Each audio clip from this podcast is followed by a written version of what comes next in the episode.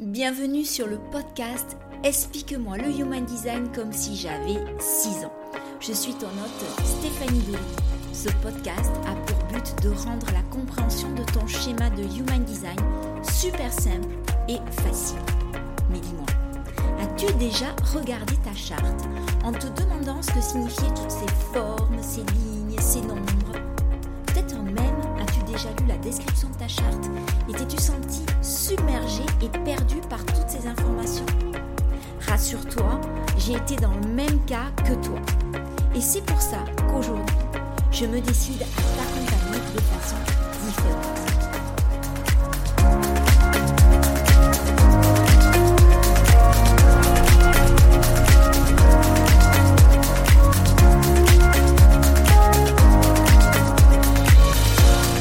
Bienvenue dans ce nouvel épisode où nous allons aborder le centre de l'ajna en Human Design. Alors le centre de l'ajna, il correspond au triangle inversé juste au-dessous du centre tête. C'est le deuxième, la deuxième forme, en haut de ton, de ton schéma de Human Design. Il correspond à l'un des trois centres appelés centre de conscience en Human Design, les deux autres étant le centre du plexus solaire et le centre splénique. Je te rappelle brièvement que le Human Design, c'est un système qui synthétise plusieurs autres systèmes et que les centres s'inspirent du système des chakras. Le centre de l'ajna, il s'apparente ici au, au, chakra du troisième œil. Alors, je ne vais pas développer davantage parce que c'est plus complexe qu'il n'y paraît.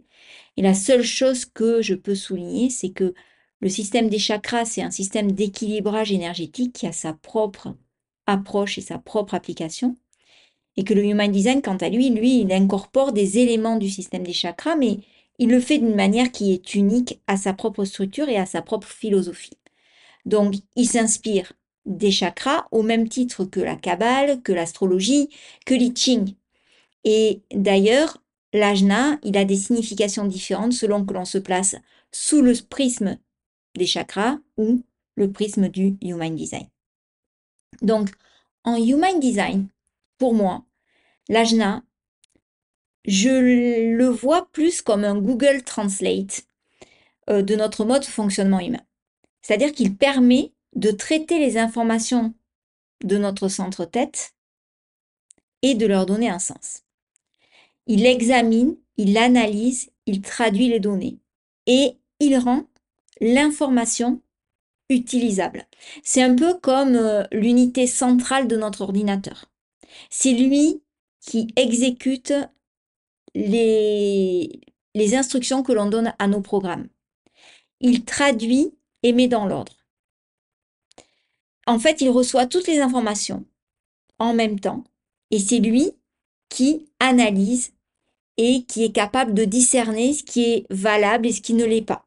Si on n'avait pas ce centre de l'ajna pour analyser toutes ces informations qui nous parviennent de notre centre tête, on se sentirait totalement perdu et on serait, par exemple, incapable de discerner la porte d'un mur.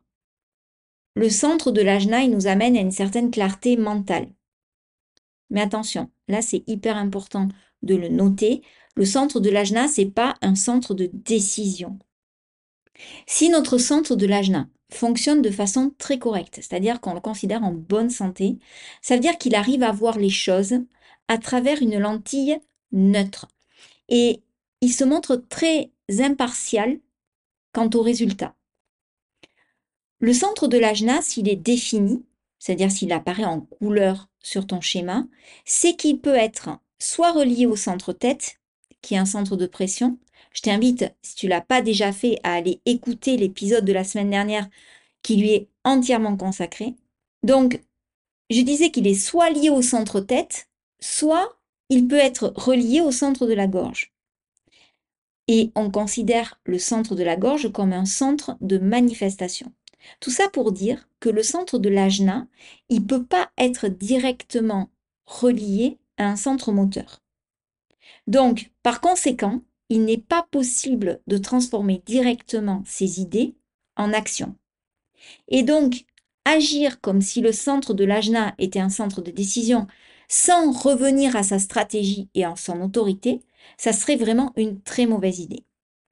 Donc, si tu ne connais pas quelle est ta stratégie, ni quelle est ton autorité, je t'invite à aller générer ta charte sur mon site stéphaniedoleguicoach.com et à aller écouter les épisodes qui leur sont consacrés. Tu peux également télécharger gratuitement les mémos dans la bibliothèque de ce podcast. Tu trouveras les liens dans les notes de l'épisode et si ce n'est pas le cas, tu n'hésites surtout pas à m'envoyer un message et je t'enverrai le lien.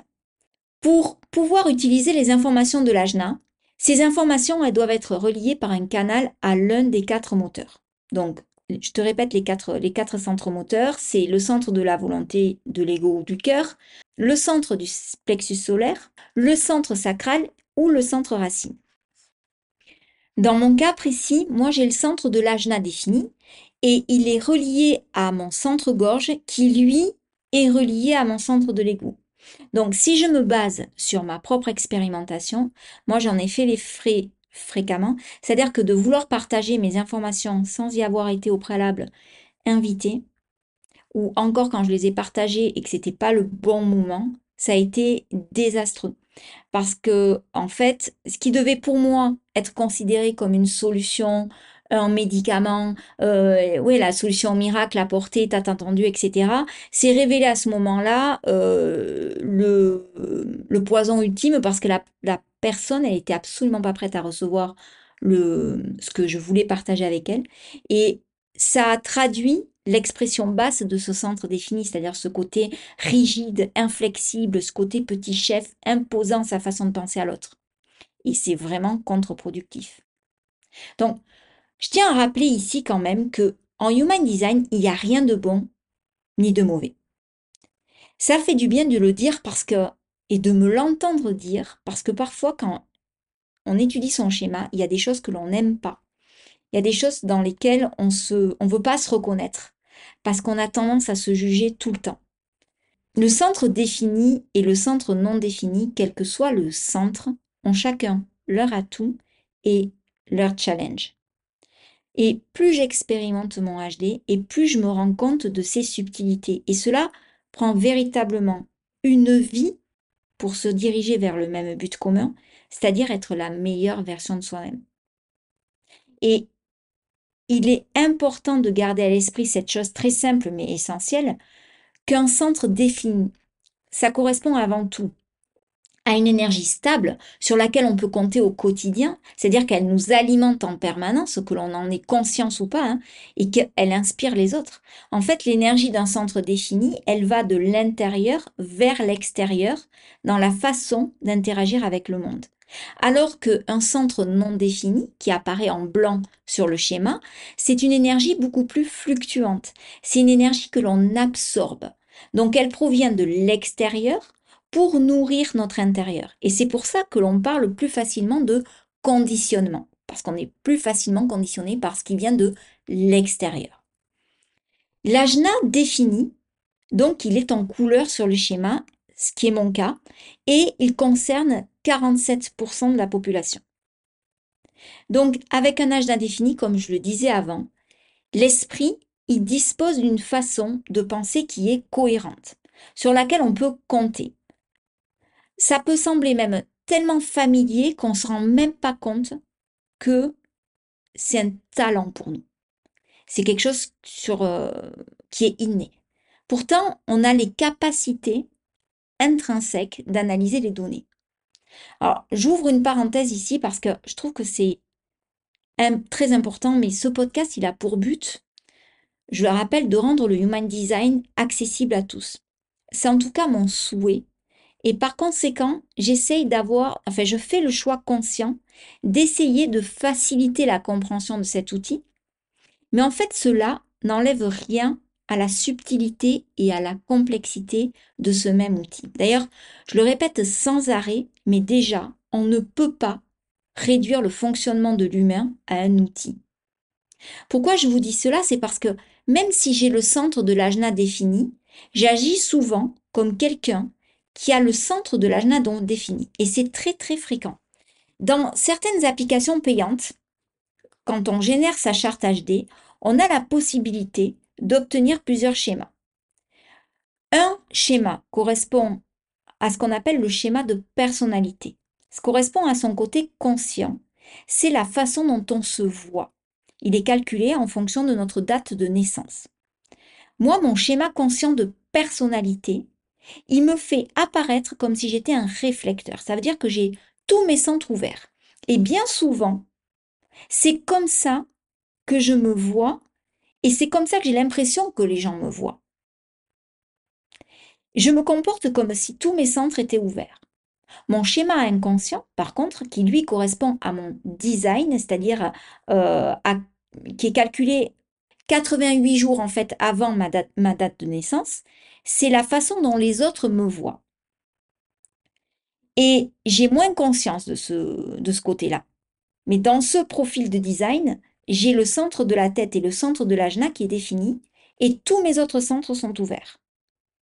Mais quand je prends mon schéma de Human Design, c'est-à-dire la synthèse de mon côté conscient et de mon côté inconscient, c'est-à-dire ce schéma qui montre mon véritable mode de fonctionnement énergétique, celui qui correspond à ma véritable nature, et qui n'est pas forcément une évidence pour moi, me fait apparaître comme un projecteur avec des centres définis, et notamment le centre du euh, le centre splénique, qui est défini dans mon euh, schéma de Human Design, mais qui n'apparaît ni dans mon côté conscient, ni dans mon côté inconscient. Donc tout ça pour dire que le Human Design est vraiment un outil subtil et complexe. Je ferme la parenthèse. Quand on a un ajna défini, cela ne veut pas dire qu'on ne peut pas évoluer dans son système de pensée. Mais plutôt que ce système de pensée, il est cohérent dans sa façon de fonctionner. C'est complètement différent. Là aussi, c'est peut-être une subtilité, mais c'est différent. Moi, j'ai éprouvé une espèce de soulagement quand, euh, euh, quand on m'a fait ma lecture de Human Design et qu'on m'a dit qu'il fallait que j'arrête d'essayer de vouloir calmer mon esprit euh, à tout prix parce que c'était peine perdue et que j'étais conçue de façon à ce que mon esprit pense de façon constante et que il était beaucoup plus productif pour moi d'apprendre à accepter plutôt qu'à résister. Au début, quand j'ai commencé à méditer, je me suis sentie mais totalement nulle. Parce que j'arrivais pas à faire le vide. C'était impossible. Et plus je me disais au fond de moi, fais le vide, fais le vide, fais le vide, et plus les idées et les pensées déferlaient comme un raz-de-marée. Et à cette hyperactivité de l'esprit, s'est ajouté le défi de s'attacher aux pensées, de croire que on est nos pensées. Ce qui est bien sûr totalement faux. Mais cela, c'est, en fait, c'est plus fort que nous. C'est la société qui nous pousse à croire que depuis des siècles déjà que la pensée fait l'homme. Et que, et donc, on s'accorde, on accorde beaucoup de crédit à notre esprit. Or, je te l'ai déjà dit en début d'épisode, l'ajna, tout comme le centre-tête, ne sont pas un centre, c'est pas un centre de décision. C'est juste un centre d'information, d'analyse de données. C'est comme si on demandait à notre ordinateur de décider si on doit se marier avec quelqu'un ou pas. Quoi. Euh, il va être capable d'analyser les faits, il va être capable de peser le pour, le contre, mais au final, c'est notre autorité intérieure qui va être euh, définie dans notre schéma, qui va nous aider à prendre cette décision-là. Et puis, il y a tellement de facteurs supplémentaires qu'il faut prendre en compte pour prendre une telle décision. Donc, si on laisse le mental décider, ben, moi j'ai plutôt tendance à penser qu'on s'apparente à des mariages de raison et que euh, et, qu'on retombe dans des, des, arrangements qui, qui, sont à l'encontre de, ouais, de, notre, de notre mode de fonctionnement. Donc, il ne faut pas tomber dans une sorte de dépendance à l'égard de notre esprit comme euh, unique source de sagesse, en fait. Et puis, il y a aussi ce que j'appelle le bon timing. Parce que si on partage les pensées les idées au mauvais moment avec les mauvaises personnes, ben en fait, euh, ça se retourne complètement contre soi. C'est ce que j'expliquais avant. Donc, euh, moi, ça me parle énormément parce qu'en plus de ça, je suis projecteur. Donc, il faut que j'attende la bonne invitation. Il faut que j'attende la reconnaissance. Déjà, la reconnaissance que moi, je m'apporte et la reconnaissance que l'on m'octroie. Donc, un ajna qui est défini, il doit attendre avant de partager ses propres idées, d'être reconnu et invité à le faire. Donc c'est encore un challenge pour moi aujourd'hui de reconnaître ce que j'ai à partager et de reconnaître que ce que j'ai à partager peut ne pas être bien accueilli. Et il faut arrêter de lutter contre cet aspect en pensant que c'est notre ego et arrêter de penser que l'on est plus que quelqu'un d'autre, mais plutôt de voir que l'on est différent d'eux. Et ça, c'est vraiment une nuance à amener et à mettre en avant. On peut valoriser notre façon de penser en ayant un ajna défini, mais tout en laissant la place à d'autres formes de pensée qui sont tout aussi valables. Et en fait, pour moi, une pensée, c'est une possibilité et non pas un fait. Cette façon, cette façon de voir, elle n'a pas été euh, en moi tout le temps, mais elle a changé tout pour moi. Parce que j'ai réalisé que, je vais donner un exemple très simple. Concrètement, tu peux penser tuer quelqu'un, tellement il a, il t'a porté sur les nerfs dans la journée et euh, effectivement, c'est vraiment devenu une possibilité que tu pourrais le tuer. Mais ça fait pas de toi un tueur pour autant. C'est-à-dire que c'est une possibilité, mais que ça n'est pas un fait. Quand on a le centre de l'ajna ouvert, et donc là, ça ne me concerne pas, mais ça concerne par exemple Christian, qui lui a le centre de la tête et le centre ajna ouvert, il absorbe les informations qui viennent de l'extérieur pour donner du sens à ce qui l'entoure. Donc il y a deux réactions possibles en général quand on découvre que l'on a le centre ajna ouvert. Déjà, le ajna ouvert, euh, enfin, quand je, quand je parle d'ajna ouvert, j'inclus aussi l'ajna non défini. Hein. Ça concerne 53% de la population.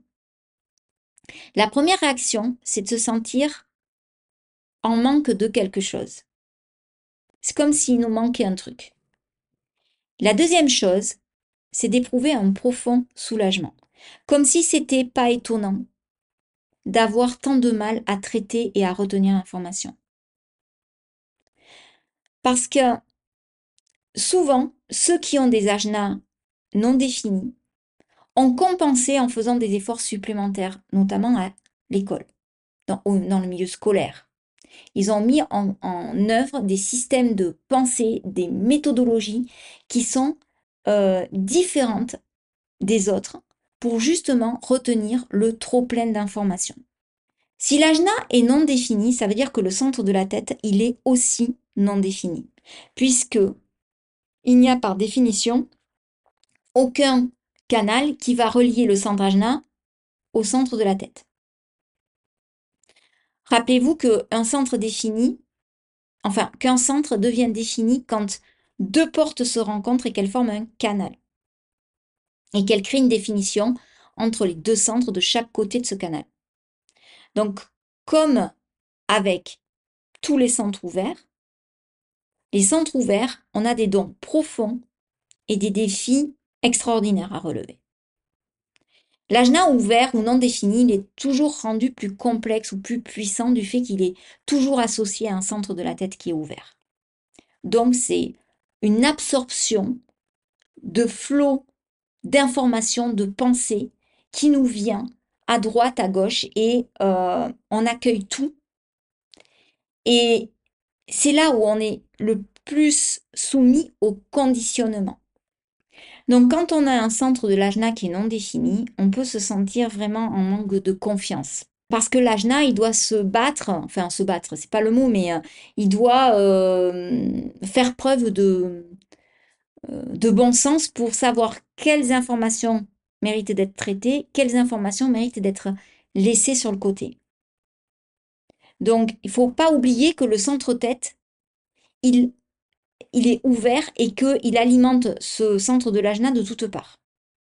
Donc, et autre chose aussi, on, a, on éprouve quand on a un centre de l'ajna non défini une pression pour trouver des réponses. L'ajna non défini, il agit de façon réceptive comme un aimant. Donc il attire à lui les informations et il peut se sentir très très facilement inondé, submergé. Donc, c'est sûr que dès le plus jeune âge, il y a cette particularité d'être mis dans une boîte, surtout dans le cadre scolaire, où les enfants sont poussés à penser d'une certaine manière. Et avec l'âge non défini, les idées, elles peuvent venir de nulle part et être incorrectes ou non pertinentes. Donc, ça peut conduire souvent à cesser de partager les idées parce qu'il y a cette peur de paraître stupide. Concrètement, si vous apprenez à discerner euh, que la pression mentale qui vous pousse à penser d'une certaine manière n'est pas la vôtre, alors l'ajna peut devenir un terrain de jeu qui peut apporter euh, beaucoup de sagesse aux autres. Je n'avais déjà parlé dans les épisodes précédents, mais dans le Human Design, on a euh, un spectre euh, d'expression, c'est-à-dire qu'on peut avoir une expression basse quand on est dans notre non-soi et une expression haute quand on est dans son thème signature, c'est-à-dire dans en bonne santé, ce qu'on appelle être en bonne santé, en alignement avec notre façon de fonctionner. Donc dans son expression la plus basse, c'est-à-dire quand, quand on est désaligné, hein, euh, quand on n'est pas dans notre mode de fonctionnement le plus fluide, l'ajna non défini ou ouvert, il, montre une personne qui a l'impression de tourner tout le temps en rond, sans jamais progresser. Le, fait de faire tout le temps du surplace. C'est-à-dire qu'elle passe une, d'une idée à une autre sans vraiment s'engager, euh, elle se sent souvent dépassée, elle finit par, euh, ben, procrastiner, parce qu'elle ne sait pas qu'est-ce qui est important, qu'est-ce qui ne l'est pas. Euh, et du coup, ben, elle finit par, ben, s'épuiser. Hein. Et elle aussi entre les extrêmes, et jamais elle s'engage pour aller de l'avant. Et quand elle est dans son expression la plus haute, c'est-à-dire quand elle est en bonne santé, quand, quand, quand cette personne est vraiment alignée dans son mode de fonctionnement, elle va se laisser traverser par les énergies amplifiées des autres, mais ça va lui permettre de toucher du doigt, c'est la bonne expression, j'en sais rien, mais euh, de, pouvoir voir une multitude de façons de penser différentes, de raisonner, de donner un sens aux choses. Et elle va pas pour autant s'identifier à une de ces possibilités. Donc ça va amener ces personnes à être hyper créatives, hyper perspicaces. Et elles vont être une source d'inspiration et de sagesse pour leur entourage. Il est vraiment primordial de nettoyer le filtre de ce centre et d'apprendre à s'appuyer sur la fluidité de la pensée. Donc la méditation, en l'occurrence pour des ajnas non définis, est hyper, hyper, hyper conseillée. Parce qu'elle permet de calmer l'esprit. Moi, je sais que Christian arrive à méditer de façon beaucoup plus facilement moi. Moi, je vais arriver à méditer, mais si j'accepte de justement ce brouhaha de fond derrière moi, ce brouhaha intempestif de, de penser, de tout le temps faire face à la pression mentale, parce qu'elle sera toujours là.